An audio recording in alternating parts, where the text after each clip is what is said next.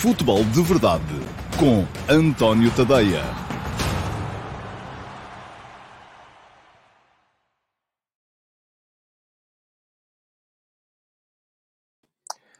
Ora então, olá, muito uh, bom dia a todos, sejam muito bem-vindos um pequeno atraso à edição de. Uh, ora, que dia é hoje? De terça-feira, dia 13 de setembro de 2020 e 22, é a edição número 654 do Futebol de Verdade.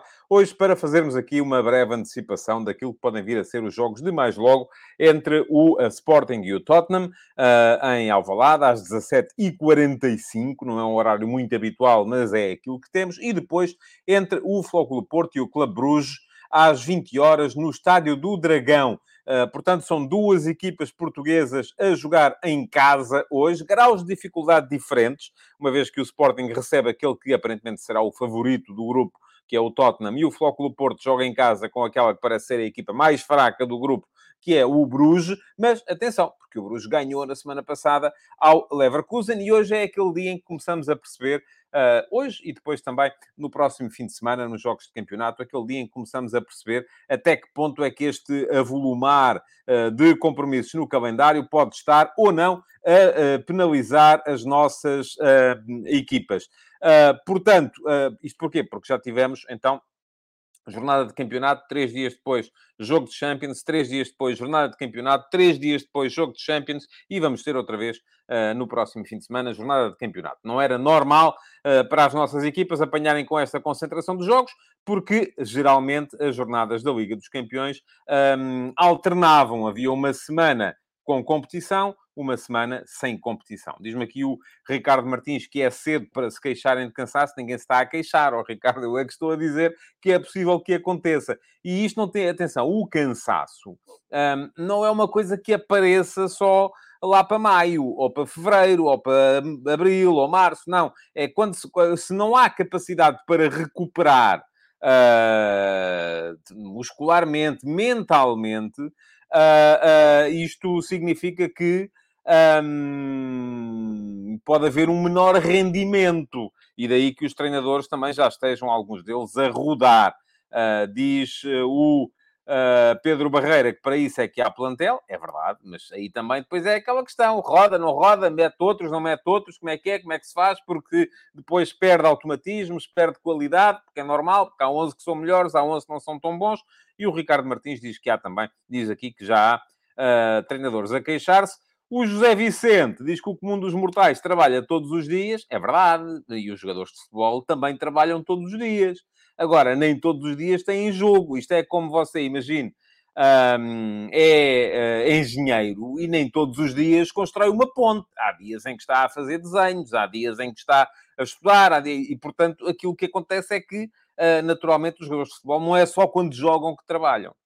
Não é, é que temos também, enfim, eu sei que eles são privilegiados, tenho perfeitamente a noção disso, mas atenção, porque também não é aquela coisa, ah, pá, trabalham uma hora e meia por semana e estão-se a queixar e ganham imenso dinheiro. Vamos com calma, não é bem assim. O Jason Lima uh, recorda aí, já vou falar disso mais daqui a bocado, que o Tottenham está muito descansado. E o André Oliveira Uh, recordo aqui uma coisa que é importante também percebermos todos, é que hoje em dia é mais importante o descanso mental do que o físico, e daí também um bocadinho aquela frase do Sérgio Conceição, que disse que ia dar dia livre ao Taremi. E dia livre é isso mesmo, é hoje esquece que existe futebol, nem sequer conta. Uh, o Ricardo Louro Martins diz que ou queremos competir com as grandes ligas ou nos queixamos de cansaço em setembro. Oh, Ricardo, mas ninguém se está a queixar. Estamos só aqui a, a, a perceber que é uma coisa que existe não é? Uma coisa é, é, é, de repente aparecer os treinadores e dizer é impossível ganhar porque estamos cansados, porque há muitos jogos. Outra coisa é, até sou eu que estou aqui, estou de fora, e estou a dizer que, atenção, é complicado, não é fácil, três em três dias. Uh, isto é mesmo coisa de quem não, não, não, não, enfim, não, ou não treina, ou, ou, ou, ou não tem um bocadinho a, a, a ideia daquilo que custa. Uh, o Nelson Azevedo diz que ele é que se cansa porque trabalha por menos. Olha, peça aumento ao seu patrão, ou Nelson? Quero que eu lhe diga, eu também gostava de ganhar mais, todos nós gostávamos, não é? Uh, bom, uh, vamos lá ver. O Alcides Correia diz que o Sporting farta-se de rodar, tem cá um plantel para isso, pois não tem, mas, já, mas rodou, por acaso até rodou, rodou mais que o Benfica, por exemplo. Uh, e o João Moreno acrescenta que é fácil falar para quem não joga nem nunca jogou e treinam todos os dias, duas vezes por dia. Não, também não é assim. Atenção. Eu acho que já não há treinos bidiários. Não, não conheço treinadores hoje em dia que trabalhem na lógica dos treinos bidiários, a não ser em alturas de pré-época. Ah, portanto, o João, o Jesus, uh, diz que os jogadores de futebol são o melhor exemplo daquilo que é uma justa retenção de direitos económicos laborais, achar que são privilegiados, diz muito sobre a falta de noção política do Tuga Médio. Olha, não sei, oh Jesus, não vou entrar nessa, nessa discussão agora, porque senão também a gente não, não avança. Agradecer ao Vasco, ao Vasco Batista. O Vasco já é subscritor premium do meu Substack, portanto, daqui a bocado tenho que lhe arranjar uma assoalhada cá em casa. Está constantemente a contribuir. Muito obrigado pelo Superchat. O Superchat ou o uh, uh, sticker, uh, não sei quantos. Enfim, há uma série de maneiras para vocês poderem contribuir também para que o futebol de verdade um, continue aqui todos os dias, gratuito para todos uh, porque é algo que não vos custa dinheiro, mas que a mim me custa naturalmente trabalho, e o Vasco uh, explica. Hoje ofereço o café. Muito obrigado, Vasco. Uh, estamos aqui para uh, vos ajudar também um bocadinho a entender melhor o futebol e para vos ajudar também um bocadinho a entender melhor a minha visão, pelo menos, daquilo que é a atualidade futebolística e a passar aqui uma meia horita, 45 minutos, na vossa hora de almoço. Muito bem, vamos então, vou agora sim colocar, esse, até aqui foi deitar a conversa fora, agora sim vou colocar a funcionar o uh, cronómetro. Daqui a meia hora toca a buzina. E depois logo se vê se acaba o programa ou não. Uh, pergunto ao Vasco, só para confirmar se as contribuições vão para mim. É, mais ou menos. mais ou menos. O YouTube fica com uh, cerca de metade. Portanto, é assim, a gente também não se pode queixar muito, porque uh, o YouTube fornece toda esta parafernália, não é? De, de, de, a possibilidade de eu chegar até vocês. Uh, pronto, vamos em frente. Não é, não é, isso não é sequer uh, assunto uh, para, para. Estou-me aqui a rir porque o, o João Pico estava a meter-se aqui com o Nelson a dizer que ele devia pedir um aumento. Bom, vamos em frente. enfim, um, primeira parte do programa. Hoje já sabem como é, é terça-feira. Deixem-me só, tenho que tirar aqui o comentário do, do, do Vasco Batista. E a primeira parte do programa, antes de lá entrar, deixem-me só dizer-vos uh, que, naturalmente, uh, podem seguir o meu canal de YouTube. E vou deixar aqui, depois na emissão gravada, um link para se inscreverem uh, no meu canal de YouTube. é só chegar lá, fazer inscrever-se no canal e depois, já agora, façam-me o favor de também. Diz o Nelson que aumento só de trabalho. Então, Nelson, olha, está na minha, está na minha, está na minha área, com certeza. Não me diga que é jornalista. Bom, vamos em frente, até porque vamos falar um bocadinho do tema mais à frente. Um, e a dizer, é seguirem o canal, clicarem em cima do uh, inscrever-se no canal e depois ativarem as notificações. Basta clicarem em cima do uh, sino para serem avisados sempre que eu entre em direto no meu canal de YouTube e, uh, e entre em direto no canal de YouTube todos os dias, de segunda a sexta-feira, ao meio-dia e meia. O Josias Martins Cardoso reparou na história do Instagram que eu publiquei hoje de manhã. O Tufinha está de volta, está ali a dormir no sofá. Uh, não quer grande conversa, isto está naquela hora em que ele uh, repousa, que basicamente esse é que não se pode queixar de aumento de trabalho. Tem algumas chatices na vida, mas uh, trabalho não é com certeza. Uh, e por isso mesmo está aqui, está bem. Obrigado a todos aqueles que manifestaram preocupação durante estes dias. Uh, está de volta, vamos ver. Foi a segunda vez em três meses que ele teve que ser internado por causa de uma cetoacidose diabética. Vamos ver se não, uh, se não volta para, um, para lá. Bom, Vamos em frente, futebol, e uh, entrarmos então na uh, pergunta do dia de hoje. E a pergunta do dia de hoje uh, é do Pedro Silva. Havia uma pergunta interessante, mas que não me cabia aqui no ecrã. Era, mais uma vez, quase uma tese de doutoramento sobre regras de futebol. esta do Pedro Silva já está um bocadinho no limite. Uh, portanto, eu uh, quero incentivar-vos a deixarem perguntas, mas de preferência a fazerem perguntas, uh, no máximo com este tamanho que está aqui, porque se forem muito maiores, não são qualificáveis para serem pergunta do dia.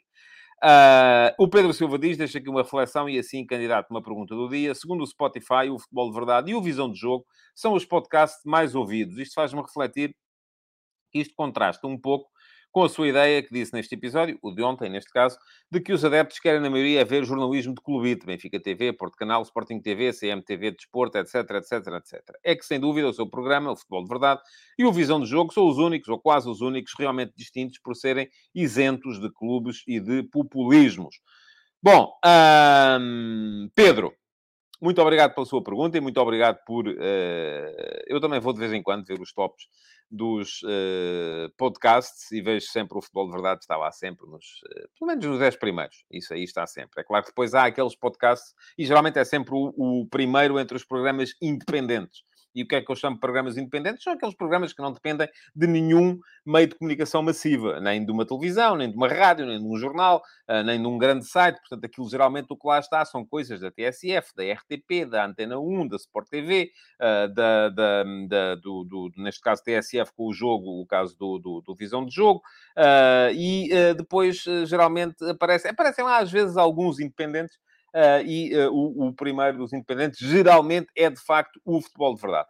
Uh, não me posso queixar disso, de facto, a única coisa que me posso queixar é de ser absolutamente impossível viabilizar um podcast do ponto de vista financeiro neste momento em Portugal, porque, enfim, apesar de estar há dois anos no top 10 dos podcasts, até hoje o futebol de verdade em podcast rendeu zero euros, portanto não há. não há Não há. Pergunta-me aqui o Miguel Maia para quando o futebol de verdade no Spotify. Ó oh, Miguel, o futebol de verdade está no Spotify. Agora, eu não o aconselho a ir lá ver, prefiro tê-lo aqui. Uh, para poder interagir convosco, não é? Portanto, uh, creio que uh, é sempre melhor assim. Quem quiser ouvir no Spotify, pode ouvir no Spotify. Quem quiser ouvir na Apple Podcasts, pode ouvir no Apple Podcasts. Um, agora, eu de facto prefiro ter-vos aqui. Uh, e vou dar aqui esta goela ao Simão Rochinol, porque também ele, ele esteve cá desde o primeiro dia para me apoiar como uh, subscritor premium do meu uh, Substack. E ele diz: aproveito para fazer publicidade ao passe e desmarcação. Pode ser que um dia chegue aos tops. O Simão tem um podcast sobre futebol também e está. Uh, no, uh, no e pronto, fica aqui feita a referência para quem quiser ir procurar e ouvir. é, enfim, é uma maneira também de eu retribuir. Obrigado, Simão, por todo o apoio que tem dado uh, neste meu arranque no uh, Substack. Mas para responder diretamente à pergunta, uh, eu continuo a achar a mesma coisa. Eu acho que eu distingo muito o, o, a criação de conteúdos uh, futebolístico ou barra jornalísticos entre dois lotes. Uh, por um lado, uh, o, o, o, grupo daqueles que uh, tentam, e eu já estive nesse lado também, tentam impor a sua. Uh, e temos sempre que nos lembrar que isto, uh, quem produz, está à espera uh, de poder receber alguma coisa em troca, não é? Porque, enfim, quem está a trabalhar precisa de ser pago. Um, e, portanto, eu já estive nesse lado, no lado de quem estava a tentar fazer ou receber através da. Uh, da massificação. E pergunta-me aqui o Emanuel, por que não fazer streaming também na Twitch? Uh, Emanuel, já lá estive, deixei de estar, por uma razão muito simples, preferi concentrar uh, o futebol de verdade no YouTube para poder uh, desenvolver a estratégia de acordo com aquilo que é o YouTube. Pronto, só isso, mais nada. Um dia, quando o futebol de verdade um, for uma realidade rentável, então aí vamos ver e o Luís Dias diz que é preciso arranjar um patrocinador para o futebol de verdade. Eu, aí eu digo, não sei se lembra aquele diálogo entre o. Eu também vejo depois nas redes sociais entre o Manuel Serrão e o, e o Pedro Guerra, diga um! diga um! Aí um que queira cá aparecer. Não há, não aparece. Não há ninguém que esteja interessado. Um, porquê? Porque a comunidade de podcasts, e era isso que eu queria dizer aqui para chegar à, para chegar à, à, à resposta, a comunidade de ouvintes de podcast ainda é, creio eu, relativamente uh, pequena. Eu, eu posso dizer-vos, por exemplo, que o futebol de verdade na Apple Podcast, no Spotify não fui ver, mas na Apple Podcast está sempre em terceiro, quarto, quinto. Uh, e um, cada episódio é, em média, descarregado cerca de 1.600, 1.800 vezes. Portanto, estamos a falar de muito pouca gente. Estamos a falar de isto, por um lado, não torna rentável para os patrocinadores a ideia de entrarem neste tipo de programa. Por outro lado, também é uma, é uma gota no oceano de quem vê programas de televisão. Portanto, isto para explicar a razão pela qual eu acho que uh, os tops dos podcasts não são o reflexo uh, daquilo que é a sociedade portuguesa em termos de uh, uh, consumo de conteúdos ligados aos jornalísticos ligados ao futebol. Porquê? Porque estes 1500, enfim, eu se calhar se tivesse 2500 em vez de 1500, estava em primeiro lugar no top dos podcasts. e um, 2500 cada vez que há um programa daqueles programas com um, um, os três estarolas, um do Sporting, um do Benfica, um do Porto, todos às turras uns com os outros, uh, estão 250 mil pessoas a ver. Uh, portanto, estamos aqui a falar de. Uh, eu percebo a ideia do Pedro, creio que era Pedro, dizer assim: então você estava para aí a dizer que um, o público não quer este tipo de conteúdos, mais a falar sobre futebol, mais a falar sobre a vertente uh, tática, estratégica, técnica do jogo e menos a falar sobre o clubite. Mas depois a gente vai ver aqui nos podcasts e quem está à frente é o visão de jogo e é o futebol de verdade. E está também muitas vezes o linha avançada do meu amigo Zé Nunes, também costuma andar lá por cima, que também é um conteúdo bem disposto. Uh, e, e, portanto, em que é que ficamos? E eu, eu digo ficamos em que o nicho, e é isto que dizia aqui o Simão Rochinol também, que os podcasts ainda são um nicho, ainda que estejam em crescimento. O nicho dos podcasts é muito pequeno neste momento. E, de facto, quem vai ouvir, quem, quem gosta de futebol, ao ponto de ir ouvir podcasts, uh, vai à procura deste tipo de conteúdos. Mas a massificação de conteúdos só é atingida quando se chega à, à, grande, à grande massa, ao grande público. E o grande público, infelizmente, não está muito virado para isto. Está mais virado para aquelas questões relacionadas com a peixeirada, com o clubite, com o meu clube é melhor que o teu, o meu clube, o teu clube é uma trampa, o meu é que é muito bom, o teu clube rouba, o meu, o meu é sempre prejudicado, o teu clube... Estão a perceber? E isto, de facto, é a única forma de viabilizar economicamente conteúdos através da massificação. E foi por isso também que eu virei uh, o bico ao prego, conforme costumamos dizer, e em vez de continuar a tentar produzir conteúdos massificados, porque não era capaz, virei então para o Substack e virei para os conteúdos pagos. Aquilo que vocês, alguns de vocês, fazem o favor de uh, ir contribuindo com 5 euros por mês para eu poder uh, manter a minha atividade de jornalista. Porquê? Porque se fosse lá pela massificação, impossível. Não conseguia. Eu tenho hoje tanta. Uh, uh, porquê? Porque aí já dependemos das redes sociais, já dependemos de tudo e mais alguma coisa, e a massificação só quer, de facto, aquilo que é a, a, a polémica, às vezes a polémica estéril. Basta vermos quais são os programas que têm mais audiência na televisão. A diferença é feita de uma forma muito simples. É feita entre aqueles que vão no carro, vão passear o cão, estão a tomar ducha, estão a fazer a barba e vão escolher um podcast para ouvir e aqueles que, provavelmente cansados de um dia de trabalho, não gostam assim tanto de futebol, mas pronto, acham piada aquilo uh, uh, uh, e aterram no sofá e, aquilo, e, e veem aquilo que os entretém. É entre estar, optarem por estar informados e optarem por estar entretidos. é aquilo que leva muita gente a ver, enfim, não é que eu gosto nem deixo de gostar, do, do modelo das telenovelas, dos reality shows, enfim, é a mesma coisa. E não estou aqui a fazer nenhum juízo de valor. Cada um está para aquilo que está. Uh, cada um consegue fazer aquilo que consegue. E, portanto, é por aí que estamos. Só olhar aqui um bocadinho para as vossas uh, contribuições. Uh, diz aqui o João Pico que eu devia tentar falar com o Rui Unas para ele me dar uma publicidade. Ó oh, oh, João, isto não funciona assim. a influência é uma coisa que naturalmente se paga, não é? Ele tem público que vê podcasts, mas também não lhe tiraria audiência porque os temas são diferentes. Eu sei que não, mas quer dizer, mas o Rui Unas há de publicitar aquilo que ele acha que há de publicitar. Não, não, assim, não, não, não, é, não é muito por aí que vamos. O Fernando Bolorinho diz, infelizmente, o que vende é peixaria nas TV. O Bruno Coelho diz que só segue o Visão de Jogo e o Futebol de Verdade, não tem pachorra para conversas sobre arbitragens. Pronto, ainda muito bem. O Josias Martins Cardoso diz que o humorista Pedro Teixeira da Mota, que é dos mais ouvidos, usa o podcast para cativar público para os espetáculos. Lá está, eu uso o meu podcast para cativar público para o meu Substack. É a mesma coisa. É, chama-se cross-selling. Aquilo que vocês não gostam que eu faça, ou alguns de vocês não gostam que eu faça. O Simão Rochinol diz que o mainstream ainda não está virado para os podcasts. O Alcides Correia, que a malta quer é conversas de peixeiradas de arbitragem. Uh, e o Miguel Maia, que os estrobas só querem é barulho. Pergunta-me o Rui Vasconcelos se a parceria com a Betano não evoluiu. Não, com a Betano, depois já, a, a última parceria era com a Solverde. Não, não evoluiu, eu já expliquei isso aqui uma vez, uh, porque as casas de apostas foram proibidas de fazer uh, publicidade a odds fora dos seus próprios sites. E, portanto, não há a legislação proíbe. A legislação, enfim, um dia deste explica aqui o que, é, o que é que está em causa no meio disto tudo, que é, é muito claro, é claríssimo, mas hoje também não estou para aí virar. Um, o André Souza, que há uns 3, 4 anos acha bem mais interessante ouvir podcasts ou YouTube em vez de assistir à TV. Olha, também eu, já somos dois. Livre de publicidades e assisto apenas àquilo que gosto. Esta será uma tendência? É, mas ainda não é uma realidade atual. E não sei se será uma tendência massiva. Uh, vamos ver. Uh, o Sebastião Pinto Santos só segue o futebol de verdade, o visão de jogo e na TV o futebol total. Uh, o Vasco Batista diz que ouviu um muito interessante. O Joga Simples, também isento de clubite, mas sem interação com o público. O um, Mateus Souza diz que há muitos velhotes que acompanham pela TV e não sabem que isto existe. Ó oh, oh, Mateus, eu incluo-me nessa categoria dos velhotes, que já passei os 50. Portanto, mais respeitinho a isso, faz favor.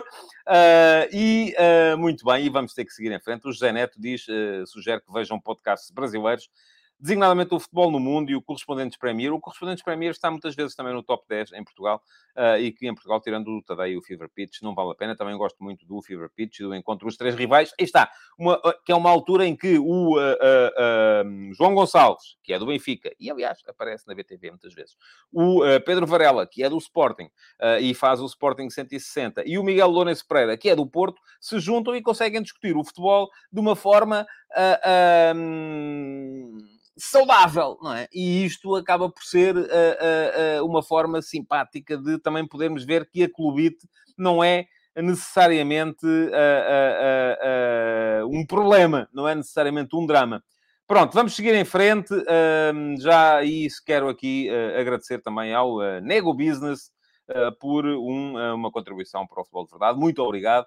Um, e vamos seguir em frente, tem que ser, temos que seguir para uh, continuarmos uh, e chegarmos aos jogos de, de, hoje. Vocês falam aqui de muitos podcasts, acho que sim, há muitos que têm qualidade, agora não são e não serão, com certeza, nunca, ou pelo menos nos tempos mais próximos, uh, fenómenos de mainstream. Porque o podcast é isso mesmo, é um fenómeno à parte. E, portanto, quem quer, de facto, saber o que é que pensa o público em geral, a única coisa que pode fazer é um, é realmente uh, uh, tomar atenção àquilo que é a televisão. Bom, vamos embora.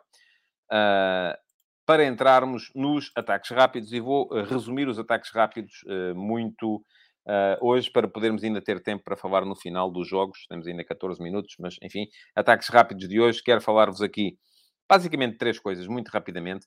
Uh, uma delas para vos dizer que ontem o uh, Erisson já marcou, uh, marcou e deu a vitória ao Estoril no terreno do Vizela, no jogo que encerrou a sexta jornada do campeonato. É um jogador em relação ao qual eu tenho muita curiosidade. Acho que pode ter algum efeito no futebol português. Um jogador muito possante, assim, o Nelson Veríssimo seja capaz de lhe dar a, a, a, capacidade de adaptação a uma realidade que é necessariamente diferente da realidade do Brasil. Mas, para já, segundo jogo, ele tinha jogado uns minutos contra o Sporting. Ao segundo jogo, já, já, já fez golo. E isto acaba por ser, do meu ponto de vista, relevante, a ponto de merecer aqui uma menção nos ataques rápidos. Mais coisas. Um, hoje de manhã, no último passo, e vou deixar aqui o uh, link, um, estive a refletir um bocadinho sobre aquilo que vos disse aqui na semana passada, que na primeira jornada da Champions a coisa tinha-nos corrido até, vamos, vamos assumi-lo bastante bem. Uh, se calhar não vamos ter tanta, tantas jornadas tão boas como foi esta primeira. Eu sei que os adeptos do Porto não vão gostar, porque perderam. Mas se formos a ver, nas quatro equipas que temos em prova, uh, três ganharam. O Sporting ganhou fora ao Eintracht Frankfurt, o Benfica ganhou em casa ao Maccabi Haifa, o Sporting Clube Braga ganhou fora ao Malmo e só o Porto é que perdeu, e perdeu em Madrid com o Atlético, não é vergonha nenhuma. Mas, ainda assim, nós... Uh, nessa primeira jornada de, uh, das competições europeias, não ganhámos um milésimo de ponto aos Países Baixos, que continuam à mesma distância, porque os Países Baixos têm as mesmas quatro equipas que nós, fizeram o mesmo total de pontos, apesar de ter sido na uh, Liga Europa e na Liga Conferência, só tem o Ajax na Champions, uh, e uh, dividem por menos, ou seja, eles fizeram menos um ponto, mas dividem por menos, portanto acabaram por fazer a mesma 1.000 de ranking. E isto levou-me a refletir e a pensar como é que nós vamos conseguir dar a volta a isto. e eu acho que não vamos, estou um bocadinho com o Hugo Macedo, que diz aqui um, já fomos uh, ultrapassados pelos Países Baixos. E o Miguel Maia é outro que também é uh, dos meus subscritores premium do Substack. E, a sério, eu fico penalizado, sinto-me penalizado por ver que isto toca sempre aos mesmos. Aqueles que já são subscritores premium do Substack, no fundo, serem aqueles que estão também a contribuir aqui para o uh, futebol de verdade. mas muito obrigado, Miguel. Um, do fundo do coração mesmo. Bom, vamos em frente. Estava a falar-vos da questão da, do ranking. Uh, também acho que já fomos ultrapassados, não tenho fé nenhuma, estou com o Hugo Macedo nisso, uh, mas uh, aquilo que me parece é que não há só um caminho para podermos inverter esta, esta questão. E agora temos o Claude Ferreira também a contribuir. Muito obrigado, Claude. não há só um caminho para, o, para conseguirmos ir dar a volta a isto. E eu centrei-me muito naquele caminho que é o caminho da classe média. porquê? Porque nós estamos sempre muito, olhar muito para, para a questão do o Gil Vicente e o Vitória não terem conseguido apurar-se, tal como na época passada o Passo de Ferreira e o Santa Clara não terem conseguido chegar à, à, à Liga Conferência e isso penaliza-nos em termos de contas. Agora, a questão que se coloca aqui, do meu ponto de vista, é que não é só esse o caminho. Porquê? Porque fui olhar um bocadinho para trás e ali entre 2012 e 2016, nós estivemos, não foi em sexto, foi em quinto lugar. Em quinto lugar, à frente da França. E quando estivemos em quinto lugar, à frente da França, uh, também não tínhamos classe média. Portanto, esse não é o único caminho. O que é que mudou nesse período entre 2012 e 2016 e o período atual? É que os nossos clubes iam à Liga dos Campeões e, se caíam da Liga dos Campeões, continuavam empenhados para chegar à Liga Europa. Porquê? Entre 2012 e 2016, nós tivemos uma final da Liga Europa entre Porto e Braga. Tivemos o Benfica mais duas vezes na final da Liga Europa, uma com o Juventus e uma com o Chelsea. Tivemos o Benfica na meia-final da Liga Europa, nesse ano em que a final foi Porto Braga. E tivemos o Sporting na meia-final da Liga Europa, no ano em que não houve Benfica na final. Portanto, ali durante quatro anos consecutivos, tivemos sempre uma, duas ou três equipas a chegar às meias finais da Liga Europa. E foram muitas vezes equipas que vinham da Liga dos Campeões. Portanto, foram equipas que não abdicaram da Europa só porque de repente já não podiam continuar na Liga dos Campeões e não começaram a olhar para o campeonato em exclusividade. E aí, uh, uh, uh, onde é que está? Estou aqui à procura a ver se consigo encontrar o comentário. Ah, era, foi aqui o Josias Martins Cardoso que disse na questão de angariar pontos, o Porto no ano passado fez mal em abdicar da Liga Europa. Ouça, se olharmos para o ranking, sim, claramente. Agora, não, não sou eu que vou aqui ser capaz de dizer que o Sérgio Conceição devia continuar a apostar na Liga Europa. Ele fez a escolha dele. Fez a escolha dele e a escolha dele apontou para ali. Levou-o, provavelmente, a não a, a, a, não apostar tanto na Liga Europa para centrar energias no campeonato, porque achou que não tinha, conforme dizia o uh, uh, malogrado Bela Gutmann, não tinha rabo para duas cadeiras. E, portanto, como não tinha rabo para duas cadeiras, ocupou aquela que achou que devia ocupar, que veio do campeonato, e o Porto ganhou o campeonato. Agora, que para o ranking de Portugal essa é uma forma de uh, sermos penalizados, é, não tenho dúvidas nenhumas.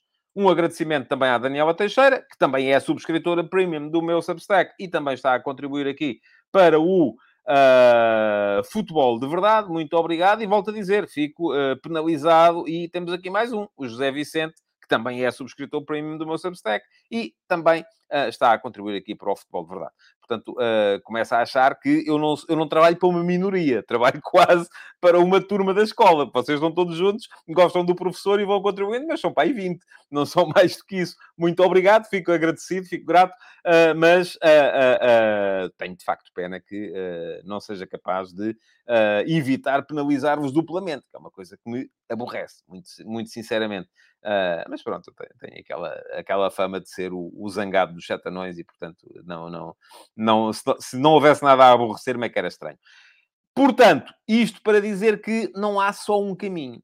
O caminho não é o único. Não é apenas uh, uh, criarmos a classe média. É preciso criarmos a classe média, sem dúvida, e é preciso também, de repente, olharmos para a capacidade dos nossos clubes, se forem uh, afastados da Liga dos Campeões, continuarem à procura de resultados, mesmo que estejam uh, frustrados por não estar na Champions, mesmo que estejam na Liga Europa. Está tudo explicadinho com contas no último passo, que saiu hoje de manhã no meu Substack, e já agora aproveito para vos lembrar, e vai ficar aqui o link também, que podem subscrever o meu uh, Substack, e vou pôr aqui também a passar em rodapé, porque hoje com a conversa esqueci, metadeia.substack.com, e assim eu não preciso de uh, estar a aborrecer-vos aqui constantemente a, a, a, a falar de, uh, de contribuições no, no, futebol de verdade no YouTube. Embora as agradeça também, como é natural. mas se subscrever o Substack, têm direito a muitos conteúdos, conteúdos que não têm só por estar aqui a ver o futebol de verdade, têm direito a entrar no meu canal de Telegram, onde eu leio todos os textos para poderem uh, evitar gastar tempo, eu não gosto de dizer perder, mas gastar tempo uh, no, uh, a ler, e portanto os textos são lidos por mim, embora eu aconselhe uh, que alguns textos sejam de facto lidos, porque têm muito suporte visual, e textos que eu leia não, não vão com o suporte visual, e isso acontece, por exemplo, nas crónicas de jogo, e ainda ontem saiu aquela que estava em atraso da última jornada, e vai ficar aqui também o link foi a crónica do Flóculo Porto Desportivo de Chaves. Portanto, Miguel Maia estava-se a queixar ontem que ainda não tinha saído, eu segui a ordem cronológica dos jogos, a do Porto foi a última, já lá está Miguel, espero que já tenha lido e que tenha olhado também para uh, uh, os, uh, os gráficos e, os, e as imagens que por lá estão, porque são a maneira de eu provar um bocadinho a minha ideia. E a minha ideia relativamente ao jogo do Porto, neste caso do jogo contra o Braga, foi uh, que o Porto ganhou o jogo uh, muito graças à tal presença massiva na área e há lá muitas imagens para suportar e para mostrar como é que é. Bom, uh, está aqui o Hugo Macedo a perguntar-me se eu não concordo, eu tinha que ir à procura. Ah, ok, já estamos aqui. Era o que o Hugo dizia era isto: entre ficar em segundo no campeonato e meias finais eles dão a época como fracasso. Eu, não é uma questão de não concordar, é mais não perceber. Mas uh, vou tentar descodificar. Acho que uh, aquilo que está a dizer é que os clubes preferem ficar em segundo no campeonato a chegar a umas meias finais da, da Liga Europa. Sim, sem dúvida nenhuma. Porque, para já, o segundo lugar no campeonato dá Liga dos Campeões. Uh, diz aqui o Tiago Rocha. Quem cai da Champions devia apostar na Liga Europa mas os clubes que vão à Liga Europa ou à Liga dos Campeões também deviam ser mais fortes e não se ficarem só pelas qualificações, além dos quatro de sempre. Pois é isso, é assim, são os dois caminhos. Portanto, não é só aquela ideia de precisarmos uh, de uma uh, classe média mais forte, que precisamos. É também a ideia de precisarmos que quem cai depois da Liga dos Campeões, imaginemos que alguns dos nossos clubes vão ser terceiros nos seus grupos na Champions e vão para a Liga Europa e muito provavelmente vão desvalorizar a competição porque já não dá dinheiro. Não dá dinheiro no imediato porque os prémios de vitória depois na Liga dos Campeões são muito uh, uh, uh, mais baixos do que são se as equipas estiverem e ganharem jogos na Liga dos Campeões. Bom, mais uma contribuição agora do Pedro Serra, e o Pedro Serra eu não conheço o nome, portanto será um dos que não é subscritor premium do meu Substack, se calhar estou enganado. mas se estou, diga-me Pedro, e eu corrigirei uh, e que diz que a lesão do Otávio atrasa muito nesta fase crucial do Flóculo Porto. É verdade, sim, senhores. Uh, mas vamos entrar, até porque eu tinha aqui mais temas para os ataques rápidos, mas não vale a pena sequer entrar neles hoje, acho eu, uh, porque temos que entrar no tema do dia. e o tema do dia, o ataque organizado de hoje, é muito naturalmente para falar da. Um, dos jogos de hoje da Liga dos Campeões. Deixem-me cá só olhar aqui para perceber como é que ficou o Sporting na Youth League, um, porque estava a ganhar 2 a 0, uh, ah, mas, uh, enfim, tenho que ir perceber como é que ficou mesmo. Ai, ai, isto não está no dia de hoje. Ora bolas. Uh, bom, uh, o Sporting ganhou 2-0 ao Tottenham. O Porto está neste momento a ganhar por 2-1 ao Bruges, também em jogo da UEFA Youth League. O Sporting assumirá o comando do seu grupo, porque no, na primeira jornada o Tottenham também tinha ganho ao Marselha. o Floco do Porto, depois de ter perdido em Madrid com o Atlético, é muito importante que ganhe hoje o jogo contra o Bruges, para poder também ainda ter esperanças na qualificação para a fase seguinte da UEFA Youth League. Agora, a sério, vai ser mais logo. Isso é, ninguém tem dúvidas a esse, a esse respeito, com certeza. Um, e vamos lá ver. Uh, ah, uma coisa que eu não disse porque me esqueci, diz aqui o Alcides Correia que a tertúlia do Discord está em grande, subscritores premium não só leem tudo aquilo que eu escrevo, têm acesso ao canal do Telegram para ouvirem os textos e ainda têm acesso à, à, à no Discord, onde eu às vezes também vou. Não, não estou lá muitas vezes e eu sei que vocês se calhar estão uh, um bocado aborrecidos com isso, mas um, o tempo não tem sido muito e a densidade competitiva, conforme vocês brincavam, também vem, tem vindo a penalizar a mim, porque são muitas crónicas de jogo para escrever. Pergunta ao Miguel Maia, quem é que vai substituir o Taremi e o Otávio? Ora, muito bem. Um, vamos a isso. Vamos tentar perceber como é que vai jogar o Porto, mas antes disso vamos uh, tentar perceber como é que vai jogar o Sporting, porque é antes, portanto já lá vou. Uh, o Sporting tem hoje um jogo uh, crucial, como são, vão ser quase todos neste grupo do Sporting. São quatro equipas. Eu acho que o Tottenham é a equipa mais forte do grupo. Uh, o Tottenham ganhou, mas teve muitas dificuldades para ganhar um Marselha defensivamente coriáceo no jogo da, da primeira jornada. Uh, e a primeira jornada foi em Londres. Portanto, agora o Tottenham vai jogar fora. Uh, o Sporting, que já ganhou e teve a felicidade de ganhar em Frankfurt ao Eintracht, deu um passo importante rumo à qualificação. Diz-me aqui o Mateus Souza que o Marselha é a equipa mais forte. Eu não acho, Mateus, discordamos em relação a isso. Eu acho que a equipa mais forte, de facto, é o uh, Tottenham.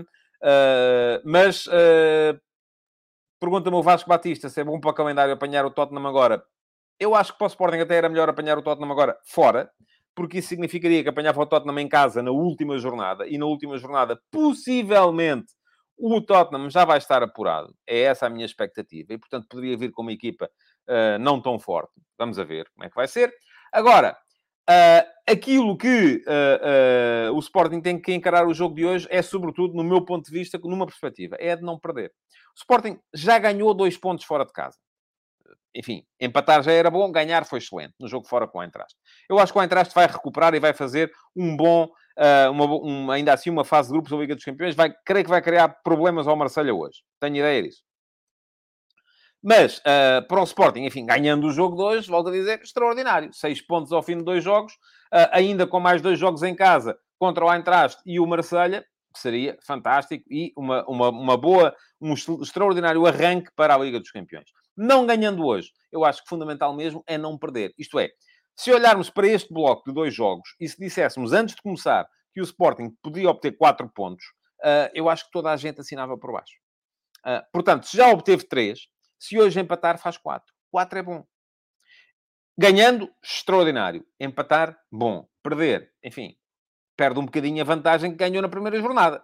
Uh, agora, é preciso ter em conta que o adversário é muito forte. Estamos a falar de uma equipa que tem na frente o Young Mingson, o Harry Kane uh, e o Richarlison, e que ainda tinha depois o Kulusevski para, para, para as trocas. Agora, uh, é uma equipa que é muito sólida do ponto de vista competitivo, como são todas as equipas do António Conte. Além disso, é uma equipa que teve a vantagem de poder descansar neste fim de semana, conforme diz aqui o Alcides Correia, eh, que diz que até a morte da Rainha de Inglaterra mexe com o Sporting. Por causa disso, o Tottenham não jogou com o City. E o Tottenham, jogando com o City, com certeza que ia ter dificuldades. Uh, o Gabriel Viana diz que o Frankfurt vai ser o último do grupo. Eu não excluo essa possibilidade. Uh, não tem treinador, mas acho que mesmo que seja o último do grupo, eu acho que o último classificado deste grupo vai fazer 4, 5 pontos. E vamos, vamos ver no final uh, o que é que vai acontecer. isto significa o quê? Que o primeiro até podemos ter um primeiro forte, mas que vamos ter equipas apuradas com 9, 10 pontos. 9 pontos, em princípio, chegam para, para passar este grupo. Um, vamos a ver. Vamos a ver como é que, como é que vai ser. Uh, agora, muito forte este Tottenham. Tottenham descansado. Uh, e o Sporting? O Sporting teve um problema, do meu ponto de vista, uh, que é como é que o Ruben Amorim vai fazer. Já não estou a falar sequer da ideia. O Ruben Amorim disse ontem, e tem razão, que se o Sporting perder as bolas que perdeu no jogo contra o uh, Frankfurt, contra o Tottenham, o Tottenham não vai perdoar, porque tem jogadores na frente que são fortíssimos. Uh, e uh, o Sporting vai estar um bocadinho penalizado na sua linha de trás, porque não tem o Santos Justo, e o Santos Justo não era importante só do ponto de vista defensivo, por ser um jogador rápido, conforme o Ruben Amorim disse, que encaixaria bem no sono, mas era importante também do ponto de vista de criação porque é um jogador mais seguro na saída de bola. Mas, além disso, também não tem o neto. Portanto, o Sporting, neste momento, tem basicamente três defesas para jogar. Que são o Gonçalo Inácio, o Coates e o Mateus Reis. Agora, o que é que isto vai gerar? Enfim, há o Marçá também, mas não acredito que o Marçá possa jogar de início. Uh, o que é que isto vai gerar? Eu até vou dizer-vos, acredito mais na possibilidade do Jogaio, a defesa central pela direita, com o Gonçalo Inácio, a defesa central pela esquerda, e o Mateus Reis, a defesa lateral, do que noutra hipótese, que é o Gonçalo Inácio a central pela direita, o Mateus Reis a central pela esquerda e o Nuno Santos a lateral. Vamos a ver o que é que vai decidir o Ruben Amorim. Agora, será sempre ali um pequeno remendo. Uh, de resto, não tenho muitas dúvidas.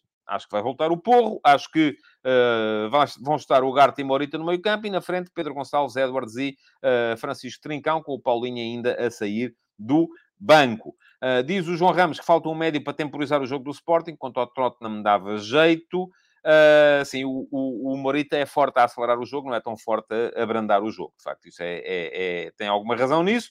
O Borussia Dortmund do Brasil diz que o Tottenham e o Sporting são bem melhores que os demais no grupo. Alguém me dizia aqui há bocado que o Marselha era a equipa mais forte. Portanto, uh, eu acho, diz aqui o Mateus Souza, que acha que o uh, Borussia Dortmund do Brasil está muito enganado. O João Moreno diz que também está virado para Jogaio, a central da direita. Vamos ver uh, como é que vai ser. Eu acredito mais nisso. Agora acho que vai ser um jogo muito complicado para o Sporting. E volto a dizer, não arriscaria a hipótese do empate ser um bom resultado. Um empate manteria o Sporting à frente do grupo, nesta, embora em igualdade pontual com o Tottenham, ao fim da, da uh, segunda jornada. E isso não é de deitar fora, porque este vai ser um grupo muito, muito, muito apertado. Depois, à noite, joga o Porto em casa com o Bruges e para o Porto é que só há um resultado, que é ganhar. O Porto perdeu a primeira jornada. Foi infeliz, é verdade. Perdeu no último lance do jogo. Uh, foi melhor que o Atlético de Madrid na generalidade do jogo, mas perdeu. E perdendo, Uh, Deixem-me só voltar atrás, uh, que diz o Vasco Batista, entrar para jogar para o empate pode ser um erro, mas eu não estou a dizer que o Sporting deva jogar para o empate, o Vasco. Aliás, não há essa coisa de jogar para o empate. não creio que essa seja uma, uma, uma ideia. isso não existe. pode haver uma equipa um bocadinho mais cautelosa ou mais, com mais risco. E acho que o Sporting não deve meter muito risco no jogo. Não deve jogar aberto e com toda a gente na frente, como jogou com o Ajax no ano passado, porque senão corre riscos de sair não só a perder, mas com um resultado pesado. O João Ramos lembra-se aqui de uma coisa que nem eu me tinha lembrado, que é o jogar a defesa esquerda, mas sim, também pode ser, também pode fazer sentido. Uh, também pode fazer sentido. Uh, o Alcides Correia diz que os centrais vão ser a Gaio Coates e Mateus. O Sporting precisa de um central rápido na direita para acompanhar o Son. Uh, o resto é sem novidades. Vamos a ver. Eu também acredito que será Jogaio. A minha a diferença em relação assim ao Alcides é que acho que vai jogar o Gonçalo Inácio e depois, uh, se ele estiver recuperado, naturalmente, que acho que está, porque foi gestão, uh, e depois o Mateus a jogar a defesa esquerda. Bom, vamos ver. Bruges e Porto. Em relação ao, ao, Porto, o Porto tem mesmo de ganhar. e tem mesmo de ganhar porque perdeu a primeira jornada e vai jogar em casa com aquela que me parece a mim ser a equipa mais fraca do grupo. O Bruges ganhou em casa ao Leverkusen, é verdade. Mas continuo a achar que é a equipa mais fraca do grupo. Agora, sendo a equipa mais fraca do grupo, não é uma equipa que se possa desprezar. Uh, não é uma equipa que uh, uh, o Porto possa olhar para ela e dizer: é pá, isto está ganho, portanto vamos lá sem medos e tal, por aí afora. Não, o Bruges é uma equipa forte, é uma equipa que tem um ala direito que eu acho que jogaria em muitas equipas top da Europa, o Skov Olsen. Uh, é uma equipa que tem um médio que eu gosto bastante, o Vanakan. Um, é uma equipa que uh, uh, me parece sólida no, no seu 3-4-3. Vai, que passou a ter o Onyedika, o jogador que já vimos esta época, e não o vimos bem, porque ele estava a vir de lesão, a jogar, por exemplo, com o Benfica, quando jogava no Midtjylland. Um, e vamos ver se há Yaremchuk no, no, no, jogo uh, contra o uh, Flóculo Porto. Yaramchuk já fez três jogos, marcou logo no primeiro contra o Cercle Bruges, um, mas uh, vamos ver como é que vai organizar-se então a equipa do Bruges no jogo contra o Porto e quem é que vai ter a jogar. É uma equipa que o Porto não pode, de forma alguma, achar que são favas contadas, porque não são. O Porto é favorito, é a melhor equipa, tem de ganhar.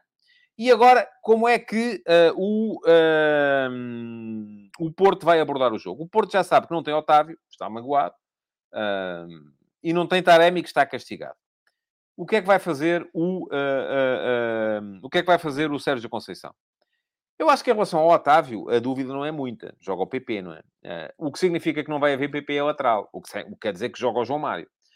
portanto, vamos ter claramente um Porto a jogar com o Diogo Costa, João Mário à direita, Creio que vai alternar o lateral esquerdo. Vai voltar o Zaidu, eh, não havendo o... Portanto, ele tem feito isto. Joga o Zaidu um jogo, joga o Endel no outro. É porque, com certeza, está a gerir, assim, o momento dos jogadores. Tal como o Schmidt, por exemplo, está a gerir o momento do Gilberto e do Bá na direita do Benfica da mesma forma. Centrais serão os titulares. Pep e, uh, uh, e o, o, David Carmo. Uh, depois, acho que não vai o Porto abdicar tão depressa daquela dupla Uribe-Eustáquio o Eustáquio mais na meia esquerda, vai ter o PP na meia direita no lugar do Otávio, e a grande dúvida é então os três da frente. Galeno, sem dúvida nenhuma, Tony Martínez, uh, e eu acho que vai ser Tony Martínez e Evan Nilsson. Se fosse um adversário diferente, se calhar podia ser pensado de outra maneira. Mas como é um jogo para meter gente na frente, acredito que o Porto vai jogar com o uh, Galeno mais aberto na, na, na, na esquerda, uh, com o Tony Martínez e o Evan Nilsson a alternarem entre a direita e o meio, para uh, poder meter gente na, na, na, na área do, uh, do Bruges. Agora, acho que o Porto é naturalmente, tem de ser naturalmente encarado como favorito. Uh, e creio que é isso que vai acontecer e acho que vamos estar com certeza uh, amanhã aqui para comentar um resultado positivo para o Porto, tem mesmo que ser, porque se não o fizer hoje, começa a ficar muito mais complicada a, a questão do foco do Porto na Liga dos Campeões. Bom, Já vos deixei lá atrás o link para saberem que uh, já saiu a crónica do jogo do Flóculo Porto contra o Grupo Desportivo de Chaves. Falta-me deixar-vos também uh, o link para o F80 de ontem e vai ficar aqui. Uh, foi o Zenando o Zenando foi um uh, internacional júnior quando jogava no, no, no Sub-18 e no Sub-16 do Futebol do Porto. Nunca conseguiu afirmar-se na equipa principal uh, e uh, depois andou, teve que fazer um périplo por várias equipas, muitas delas na segunda divisão, antes de se fixar na académica. Atenção, há dois Zenandos. Eu vou, vou vou separá-los assim, eh, porque é mais fácil. Há o Gadelhudo e o Careca, portanto, e ambos eram defesas esquerdos, e ambos passaram pela formação do Flóculo Porto. Uh, aquele que vos estou a falar é do Careca. É aquele que hoje é, é diretor desportivo da Académica, neste, neste momento. Uh, foi na Académica que ele finalmente assentou raízes uh, e creio que já deixei lá atrás o link para poderem conhecer a história dele no F80 de ontem. Portanto, um, é assim, no meu Substack vão continuando a ter conteúdos diários uh, irregulares uh, e uh, o F80 vai continuar a sair, a cadência diária, até ao final de outubro. Quanto ao resto, é isto que diz aqui o Gabriel Viana. É a favor colocarem like, deixem o vosso like, comentem na emissão gravada para poderem depois habilitar-se a terem a pergunta do dia para a emissão de amanhã. E de resto, muito obrigado por terem estado aí e uh, amanhã estarei de volta para mais uma edição do uh, Futebol de Verdade. Então, até amanhã e já sabem como é que é. É verem futebol hoje. Futebol de Verdade. Em direto de segunda a sexta-feira, às 12h30